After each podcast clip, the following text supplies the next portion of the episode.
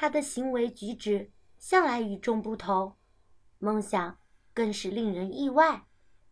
然而，支持他的人却寥寥无几，因为他是一只想跳芭蕾的狗。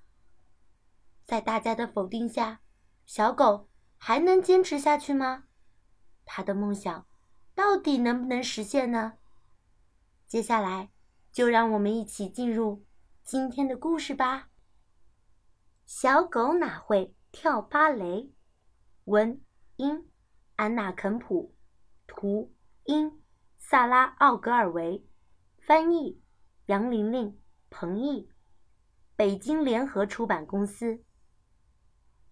我的狗跟别的狗不一样，它不像别的狗那样对着路灯撒尿、抓跳蚤、喝马桶里的水。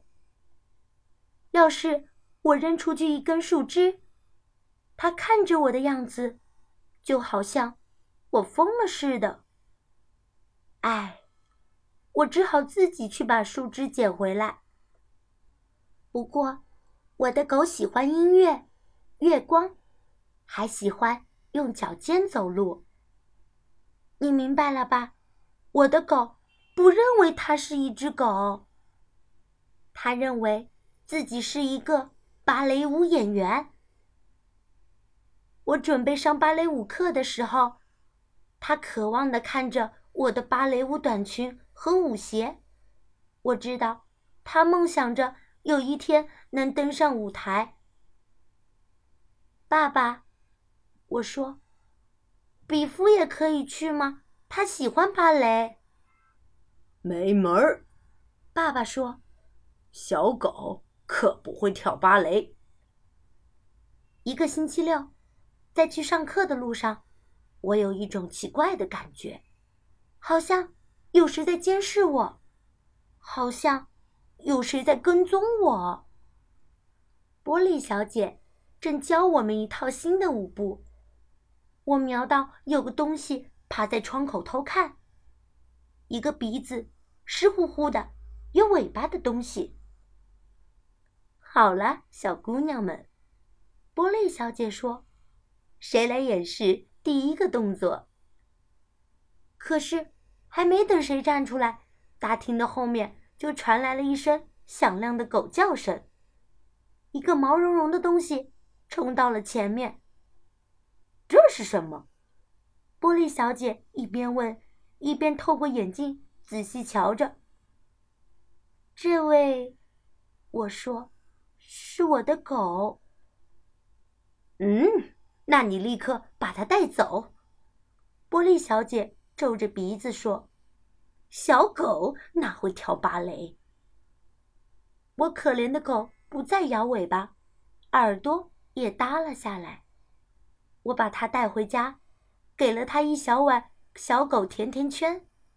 可是，它连碰都不碰，一连好多天。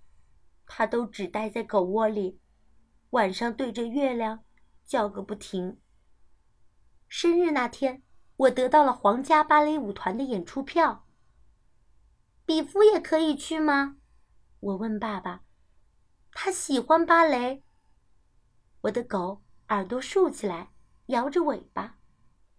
不可以，爸爸说。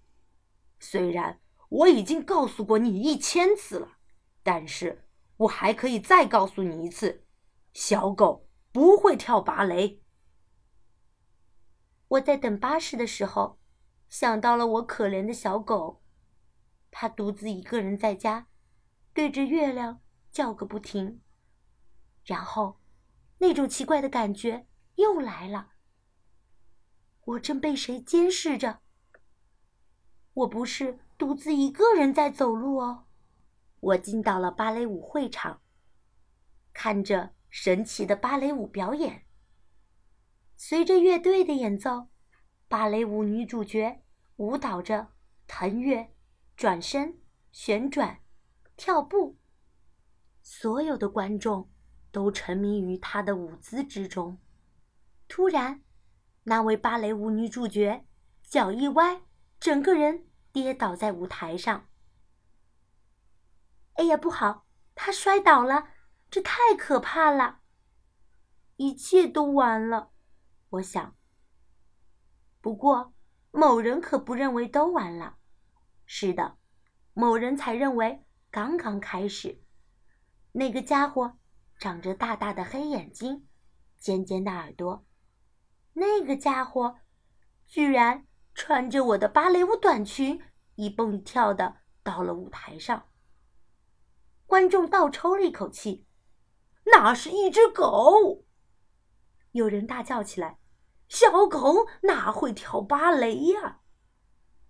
我的狗脸都红了，低着头看着自己的脚。我不是说过了吗？爸爸咕哝着。可当乐队开始演奏时，我的狗跳起了舞。从来没有狗。这样跳过舞，屈膝、小跳、阿拉贝斯克舞姿、皮鲁埃特旋转。她跳得像女主角一样轻盈，像仙女一样美丽。观众们都被惊呆了。太精彩了！我叫道：“那是我的狗。”音乐停止以后，我的狗满怀希望的。行了一个屈膝礼，在聚光灯下紧张地眨着眼睛。剧院里安静的连一根针掉下来都能听得见。然后，前排的一位女士站起来，那是一只狗，她大叫道：“比夫的耳朵又开始耷拉下来。”一只会跳芭蕾的狗，跳得太好了。突然之间，全体观众都欢呼起来，把玫瑰花扔到了舞台上。我的狗开心的脸都放光了。我简直不敢相信。爸爸摇着头说：“比夫成了一个芭蕾舞演员。”看到了吧？我摸着比夫的耳朵，自豪地说：“小狗可以跳芭蕾。”太棒了，比夫！第二天，报纸的头版头条登录了这样一则新闻：甜心狗精灵彻底征服芭蕾舞界。好啦，故事到这儿就结束喽。那么，小狗比夫最终有没有实现他美丽的梦想呢？